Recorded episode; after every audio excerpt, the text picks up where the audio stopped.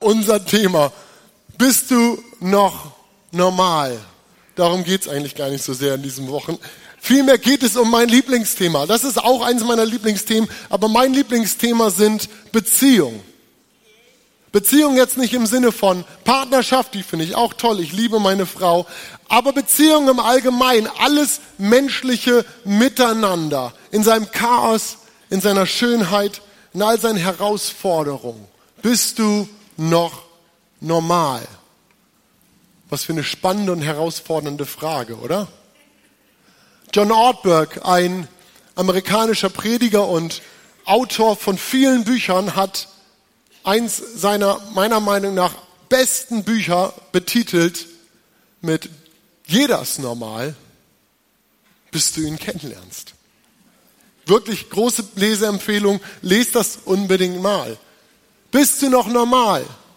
Jeder ist normal, bis du ihn kennenlernst. Ja, es sei die Frage erlaubt, was ist eigentlich normal? Gibt es überhaupt ein Normal? Normal ist so neutral, so nichtssagend, aber keine Beziehung ist doch irgendwie nichtssagend, oder?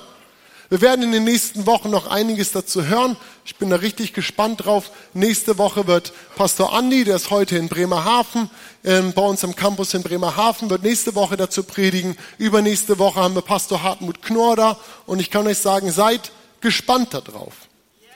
Doch ich möchte diese Reihe mit einem etwas anderen Blickwinkel auf diese Frage, bist du noch normal starten? Und meine Predigt habe ich dafür genannt, when church and cool collide. Wenn Kirche und Coolness kollidieren. Und wer von euch ist gespannt, welchen Text ich dazu rausgesucht habe aus der Bibel? Drei Leute, na gut, das sind beste Voraussetzungen.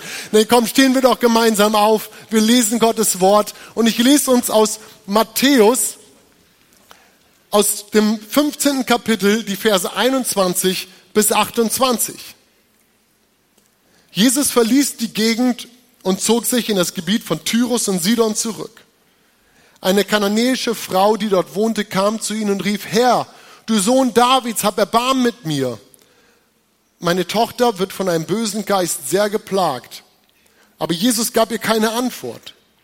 Schließlich drängten ihn die Jünger, sieh zu, dass du sie loswirst. Sie schreit ja hinter uns her.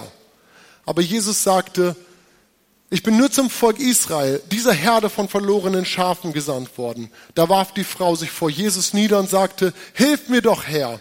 Er antwortete, es ist nicht recht, den Kindern das Brot wegzunehmen und es den Hunden vorzuwerfen. Gewiss, Herr, sagte sie, aber die Hunde bekommen doch wenigstens die Brocken, die vom, äh, vom Tisch ihrer Herren runterfallen. Da sagte Jesus zu ihr, du hast großes Vertrauen, Frau. Was du willst, soll geschehen. Und im selben Augenblick wurde ihre Tochter gesund. Das ist ein herausforder äh, herausfordernder Text, oder? Ihr dürft euch gerne setzen, ja genau. Ich merke das schon, ihr macht das alles von ganz alleine. Das gefällt mir heute Morgen. Ihr seid gut drauf. Aber was für ein herausfordernder Text. Etwas verwirrend, wenn ich ganz ehrlich bin, denn Jesus benimmt sich irgendwie seltsam. Er benimmt sich seltsam und ich glaube, ich muss uns auch so ein wenig den Zusammenhang zu unserem Predigttitel oder zu unserer Reihe erklären. Ist das so? Okay, machen wir das mal. Um diesen Text wirklich verstehen zu können, müssen wir sehen, dass Jesus seine Zuhörer hier auf eine Probe stellt. Er stellt die Frau auf die Probe, ganz offensichtlich. Er stellt sie auf die Probe, alles auf die eine Karte zu setzen, auf ihn zu setzen, dran zu bleiben, wenn Gegenwind kommt und ihre Bitte erstmal scheinbar nicht gehört wird. Wie tief war ihr Vertrauen in Jesus? Wie sicher war sie, dass Jesus helfen könnte? Und wie sehr wollte sie, dass ihre Tochter gesund würde?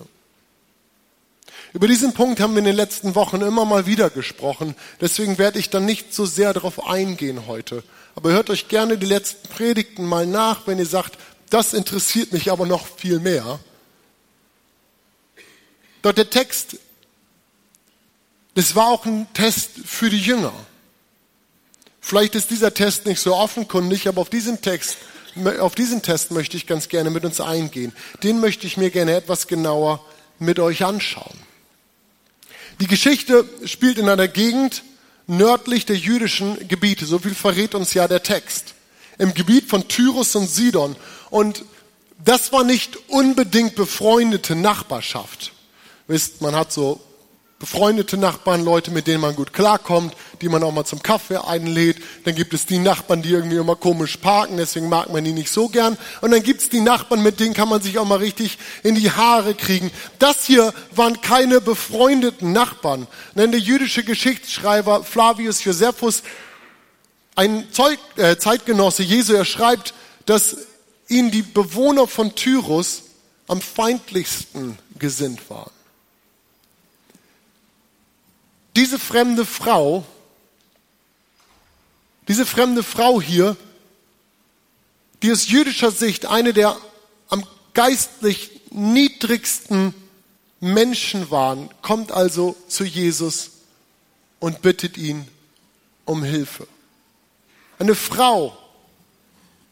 Frauen zählten in der damaligen Gesellschaft nicht so viel. Und dann aus diesem Gebiet, dieser Nachbarschaft, und sie bittet ihn um Hilfe. Normalerweise lesen wir an dieser Stelle dann Dinge wie, und Jesus war innerlich berührt. Und er hatte Barmherzigkeit. Und dann passieren so ganz tolle Sachen, wie Jesus geht zu denen und der legt die Hände drauf und die werden gesund und Tote stehen auf und Geister fahren aus. All so tolle Sachen und immer ein Happy End, immer toll. Aber nicht dieses Mal. Jesus ignoriert die Frau. Völliges Desinteresse. So weit, dass sich sogar irgendwann seine Jünger einschalten.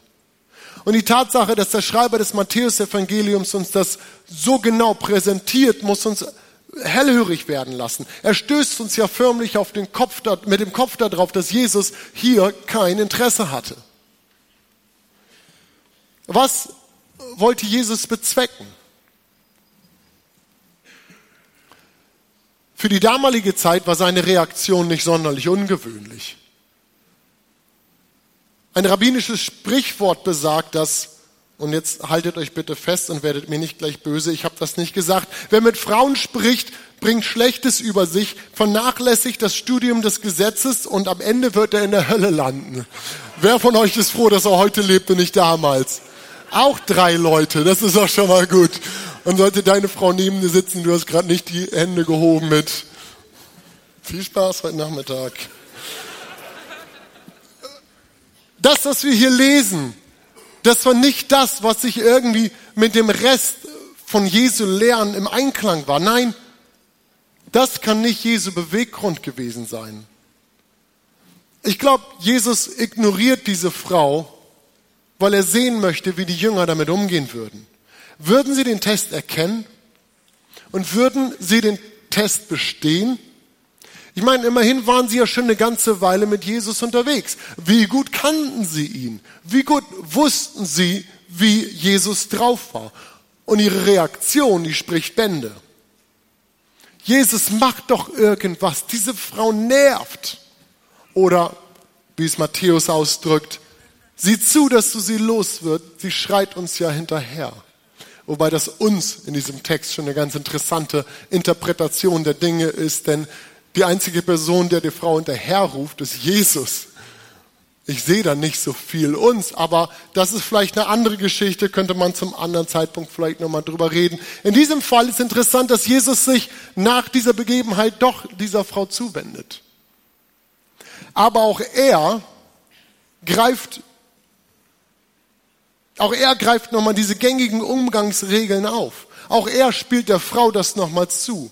Denn er als jüdischer Rabbi, er hatte nicht mit einer Frau wie ihr zu reden. Die Worte, die er wählt, spielen auf das klassisch abgrenzende Vokabular der Pharisäer ab. Als Hunde wurden die, äh, wurden die Heiden bezeichnet. Hunde, ein Schimpfwort. Aber Jesus, er benutzt es hier in einer Abwandlung. Ein Wort, das vielmehr als, als Hündlein, als, als Hündchen zu übersetzen wäre und damit die Assoziation viel eher eines Stubenhundes als eines Straßenköters wächst. Also er wirft dieser Frau einen hinzu und die kananäische Frau, sie steigt voll drauf ein. Sie hört das, sie sieht das, sie kriegt das mit und sie nimmt dieses Wort auf und formuliert ihre Bitte neu. Wir haben es ja gerade gelesen. Und am Ende lesen wir doch noch einen Ausgang der Geschichte, wie wir ihn von Jesus gewohnt sind. Das Kind ist gesund, happy end. Amen. Na, überredet. Ja, was ist mit den Jüngern? Das war ja die einzige eigentliche Frage, bevor ich hier irgendwie völlig vom Thema abkomme. Was war mit den Jüngern?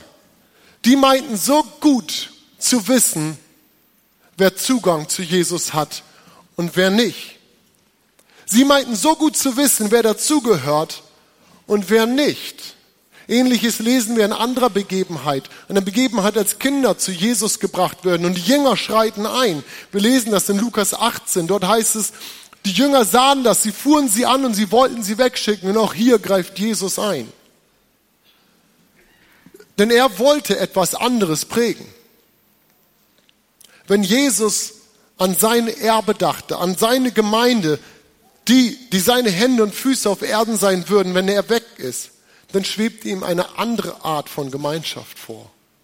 Eine Gemeinschaft, die in ihrer Grundhaltung zueinander und ihrer Haltung anderen gegenüber anders aufgestellt sein würde als das, was so natürlich aus dem Menschen herauskommt, nämlich Abgrenzung und Revierbildung, Schubladendenken.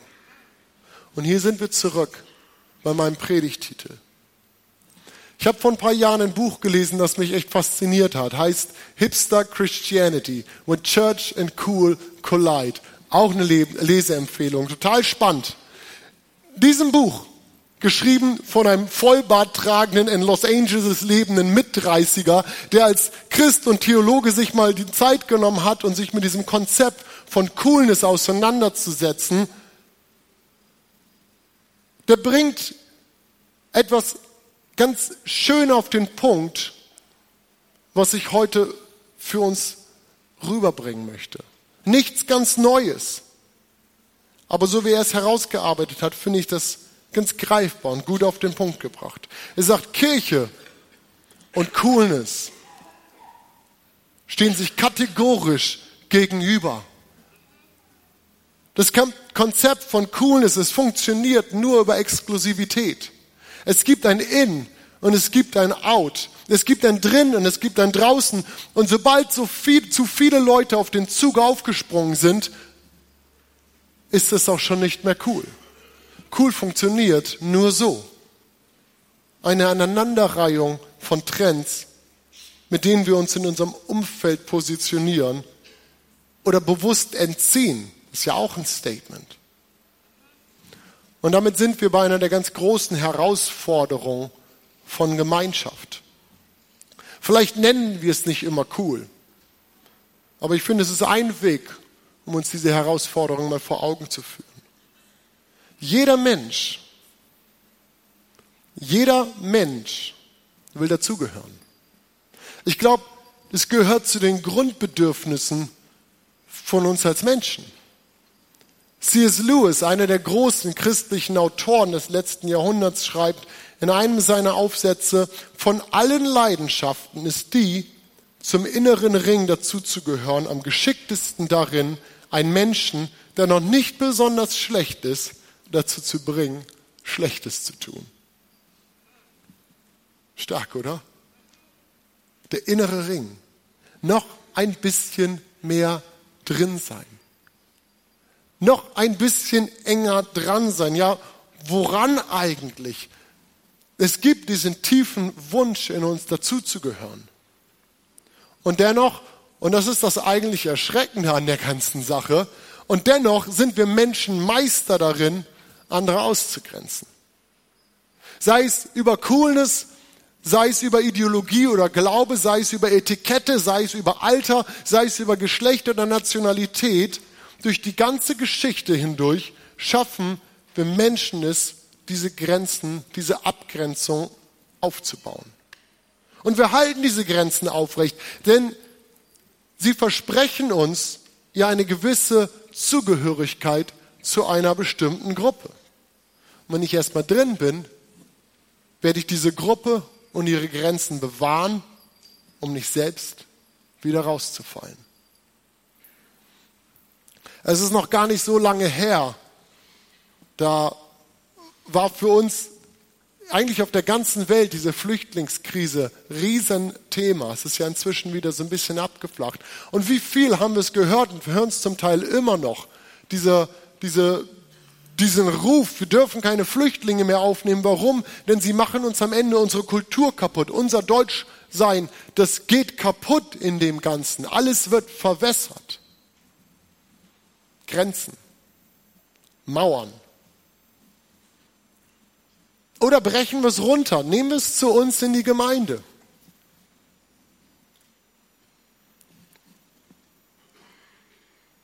Wenn sich erstmal eine Clique, wenn sich erstmal eine Kleingruppe gefunden hat, sind wir bereit, das, was wir hier gefunden haben, aufs Spiel zu setzen? Sind wir bereit, neue mit dazuzunehmen? Auch in dem Risiko, dass das Enge dass das Vertrautsein, das wir inzwischen gefunden haben, dass das alles wieder sprengt, wenn jetzt neue Leute mit dazukommen? Diese Liste ließe sich wirklich weit, weit, weit fortführen. Und am Ende ist sie nichts anderes als das, was wir hier in der Geschichte von Jesus und der kananäischen Frau lesen. Genau wie heute gab es auch damals ein In und ein Out, ein Drinsein, ein Draußensein. Als Jude war man besonders, man gehörte zum Volk Gottes. Alle anderen standen hinten an. Als Frau war man weniger wert als ein Mann. Als Grieche fühlte man sich den anderen überlegen, denn man war privilegierter, man war gebildeter und so weiter. Und Jesus zeigt, er zeigt uns in dieser Geschichte, dass ihm diese Regeln sehr wohl vertraut waren. Sonst hätte er sich nicht so am Anfang verhalten, dieser Frau gegenüber. Doch egal, wo wir hinschauen, lesen wir, dass Jesus diese Grenzen missachtete. Er kannte sie, aber er spielte nicht mit. Alles, was ihn interessierte, war sein Auftrag. Er war gekommen, um der Menschheit Rettung zu bringen. Er war gekommen, um ein Beispiel zu geben, ein Beispiel, wie wir zu leben haben. Er war gekommen, um einen Ball ins Rollen zu bringen, der die Welt verändern sollte, seine Gemeinde.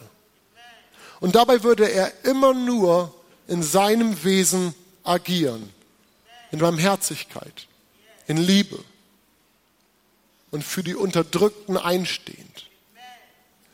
Menschlich gemachte Grenzen interessierten ihn dabei reichlich wenig. Er sprach mit Frauen, wann immer er wollte. Er berührte unreine Menschen, damals ein großes No-Go. Er ließ Kinder zu sich kommen.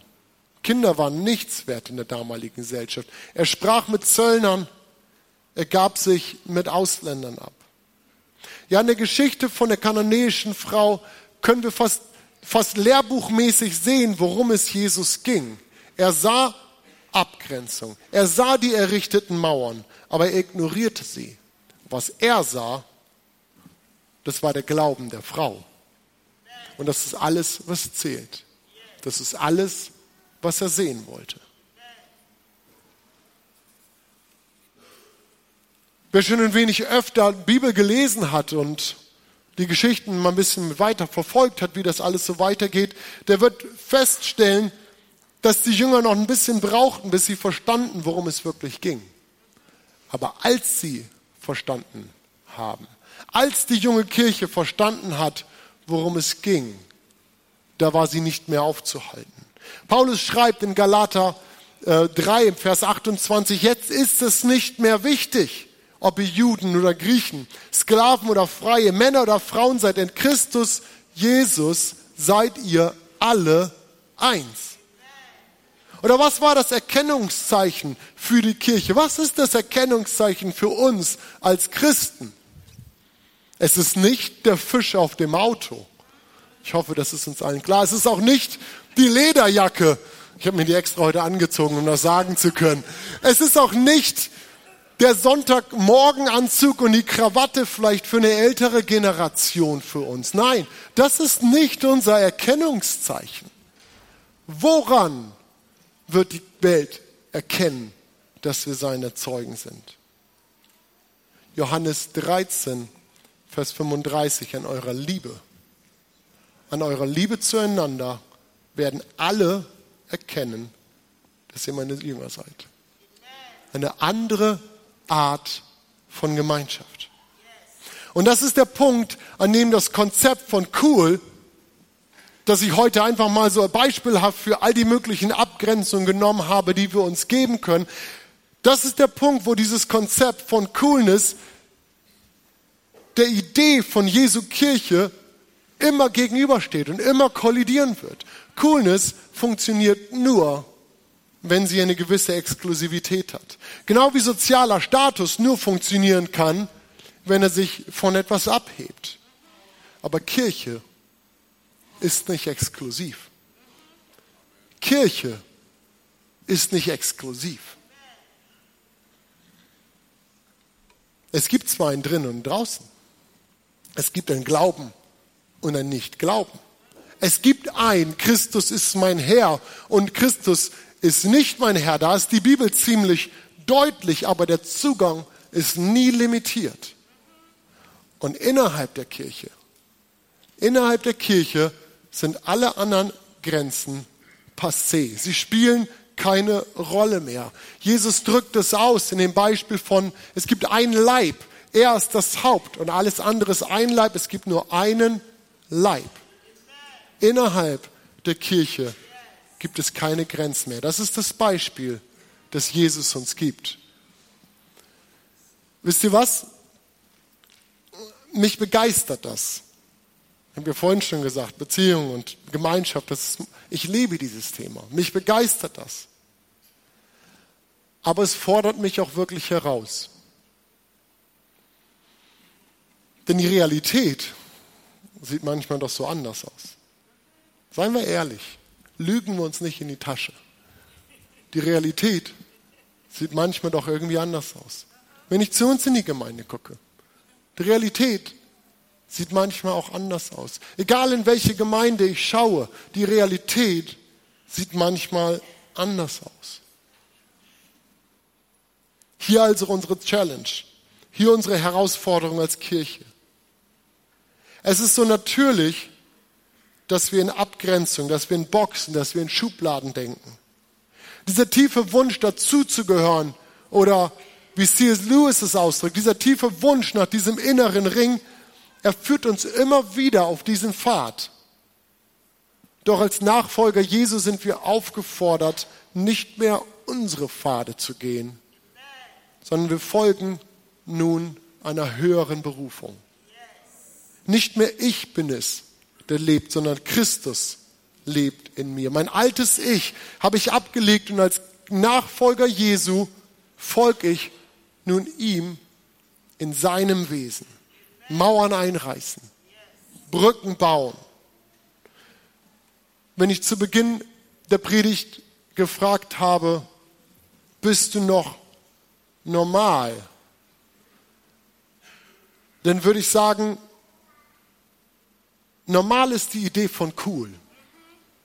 Normal ist, wenn wir in diesen Abgrenzungen leben. Normal ist, wenn wir diese Mauern bauen. Es kommt so natürlich aus uns heraus, denn es verspricht uns Sicherheit. Aber das, was wir wollen, das nennt Jesus Kirche, eine Gemeinschaft von Menschen, die sich egal wie alt, egal wie groß, egal wie schön, egal wie reich oder arm und egal wie cool, als ein Leib versteht. Eine andere Art von Gemeinschaft. Das ist das Wesen der Kirche Jesu eine andere Art von Gemeinschaft. Wir waren die Tage mit einem Pastor zusammen, Scott Wilson, der uns echt herausgefordert hat, viele gute Impulse gesetzt hat und er hat einen Gedanken gesagt, den fand ich faszinierend, der ist mir nachgegangen. Er sagte, wir als Christen, wir wollen manchmal oder wir, wir, wir setzen den Wert von Authentizität so hoch. Wir wollen authentisch sein, wir wollen echt sein. Und er sagte, kann es sein, dass das gar nicht so christlich und gar nicht so biblisch ist? Denn wenn ich wirklich authentisch bin, dann werde ich dich anmaulen, wenn ich schlecht drauf bin.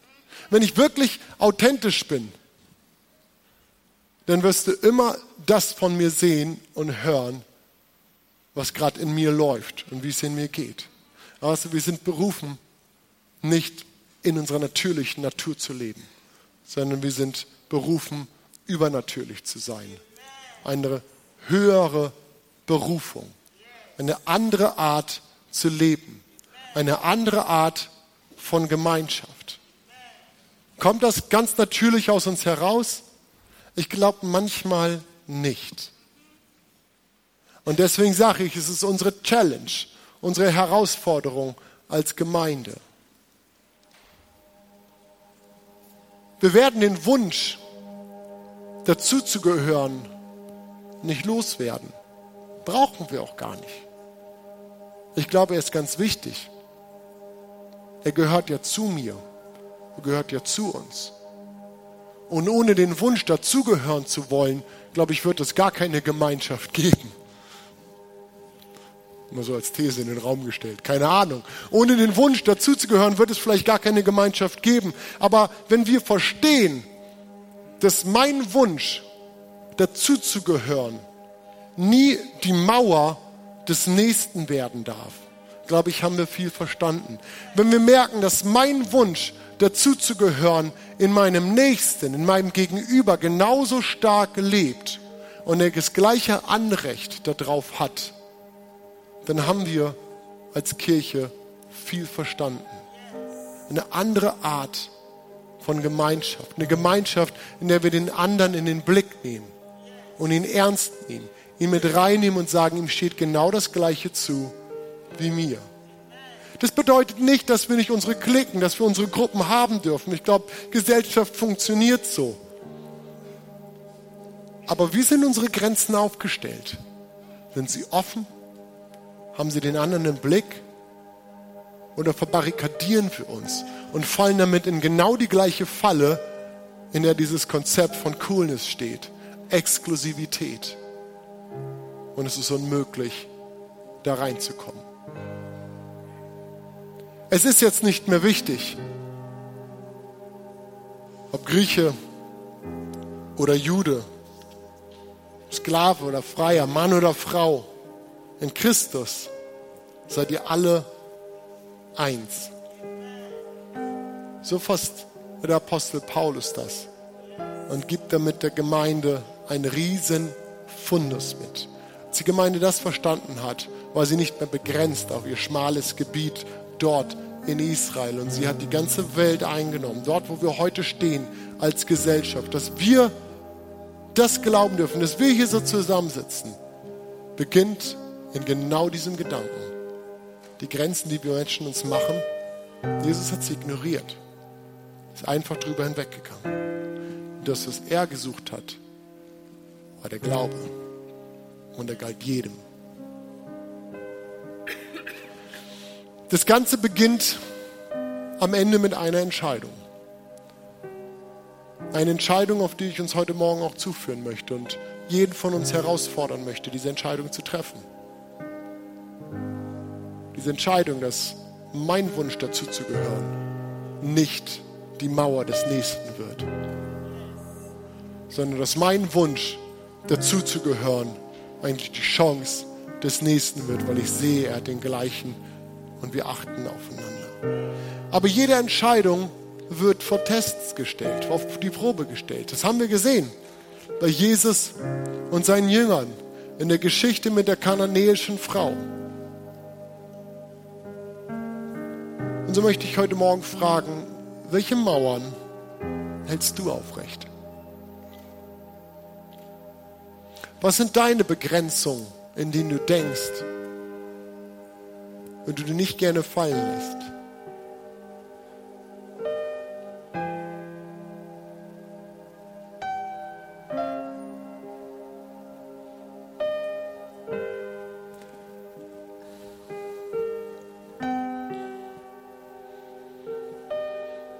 Habe das Gefühl, dass heute Morgen Personen sind, möchte komplett von der anderen Seite der Mauer auf dieses ganze Geschehen schauen. Und schaust auf dieses Geschehen und sagst, ja, ich bin nicht im inneren Kreis. Mein Problem ist nicht, andere Leute mich reinzulassen, sondern mein Problem ist nicht reinzukommen.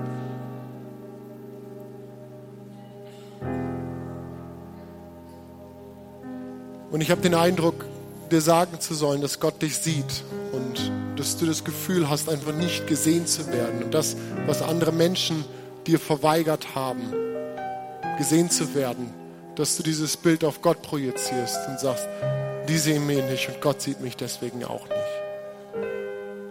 Es tut mir leid, wenn das passiert. Es tut mir leid, wenn das auch hier in der Gemeinde passiert ist. Aber ich möchte heute Morgen sagen, von Jesus weitersagen, dass er dich sieht und dass er dich nicht aus dem Blick gelassen hat. Jesus schaut nur auf unser Vertrauen, auf unseren Glauben. Und wenn du das bist heute Morgen, wir werden gleich nach dem Gottesdienst Beter an den Seiten haben. Und ich würde dich einladen, dass du vielleicht zu einer Person gehst und sagst, so geht es mir heute Morgen. Geht gemeinsam zu Jesus. Das, was du an Zurückhaltung zu Jesus aufgebaut hast, lass es fallen. Lass es fallen. Der Gewinn von der kananäischen Frau, er war das, als sie das Gefühl, hat, Gefühl hatte, der hat mich nicht mitgekriegt, der weiß nicht, was los ist, dass sie dran geblieben ist und nochmal nachgehakt hat. Meine Ermutigung heute Morgen an dich ist, hak nochmal nach. Und an alle anderen von uns eine andere Art von Gemeinschaft. Ich weiß, ich kann uns das nicht einfach überstülpen und sagen, wir gehen jetzt hier raus und jetzt sind wir alle anders. Aber es beginnt mit dieser Entscheidung. Ich möchte mit uns beten. Jesus, ich danke dir, dass du uns so ein starkes Vorbild, so ein starkes Bild gegeben hast von dem, wie wir sein dürfen, Herr. Nehmen, wenn wir dich beobachten, wenn wir dich sehen, Herr, dann sehen wir, wie wir sein sollen. Herr, wir können ein Wesen ablesen. Und Herr, wir möchten uns heute Morgen verpflichten als Kirche, wir wollen so sein. Eine andere Art von Gemeinschaft.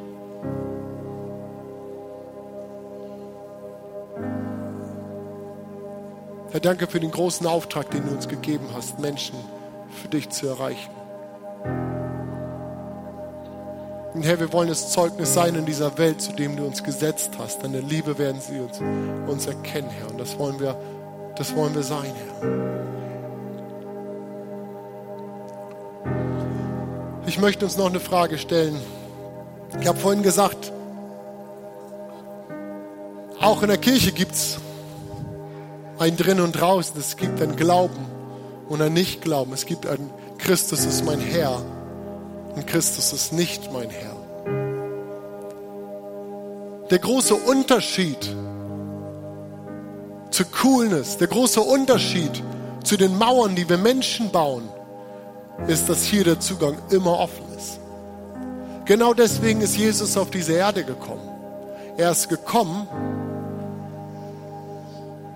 weil er diese Mauer offen halten will. Weil er sagen will, der Zugang ist immer da dass wir eine Beziehung zu Jesus haben können, dass wir, dass wir eine Beziehung zu dem lebendigen Gott haben können. Und ich möchte fragen, ob heute Morgen jemand hier ist, der sagt, ich kenne diesen Jesus, ich kenne diesen Gott nicht, aber ich würde ihn gerne kennenlernen.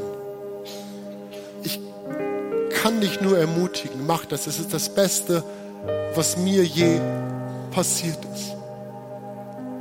Und du musst noch nicht alles verstehen, du musst auch nicht alles wissen. Du bist nicht bis ins letzte kleine bisschen die Bibel verstanden haben und gucken, ob es irgendwo auch Kleingeschriebenes gibt.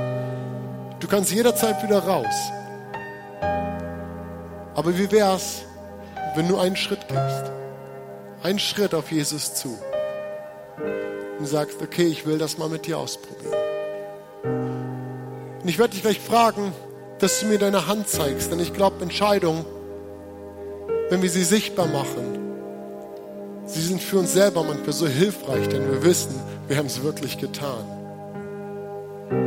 So möchte ich dich fragen, ist heute Morgen jemand hier, der sein Leben Jesus geben möchte und sagen möchte, ich möchte diesen Schritt mal wagen. Ein Schritt nach vorne auf Jesus zu. Dann heb doch jetzt deine Hand und zeig mir, das bin ich. Ich würde gerne mit dir beten. Und ich möchte dich ermutigen, auch nach dem Gottesdienst auf unsere Beter zuzugehen. Gibt es heute Morgen jemand hier, der sagt, ich möchte diesen Jesus gerne kennenlernen?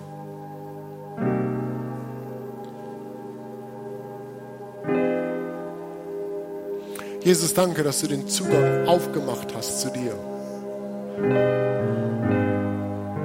Und dass du die Exklusivität angeschaut hast und sie weggerissen hast. Und dass es jedem Menschen offen steht, zu dir zu kommen und dich kennenzulernen. Amen. Der Herr segne dich und behüte dich. Der Herr lasse sein Angesicht leuchten über dir und sei dir gnädig. Der Herr erhebe sein Angesicht auf dich und schenke dir seinen Frieden. In Jesu Namen. Amen. Einen schönen Sonntag euch.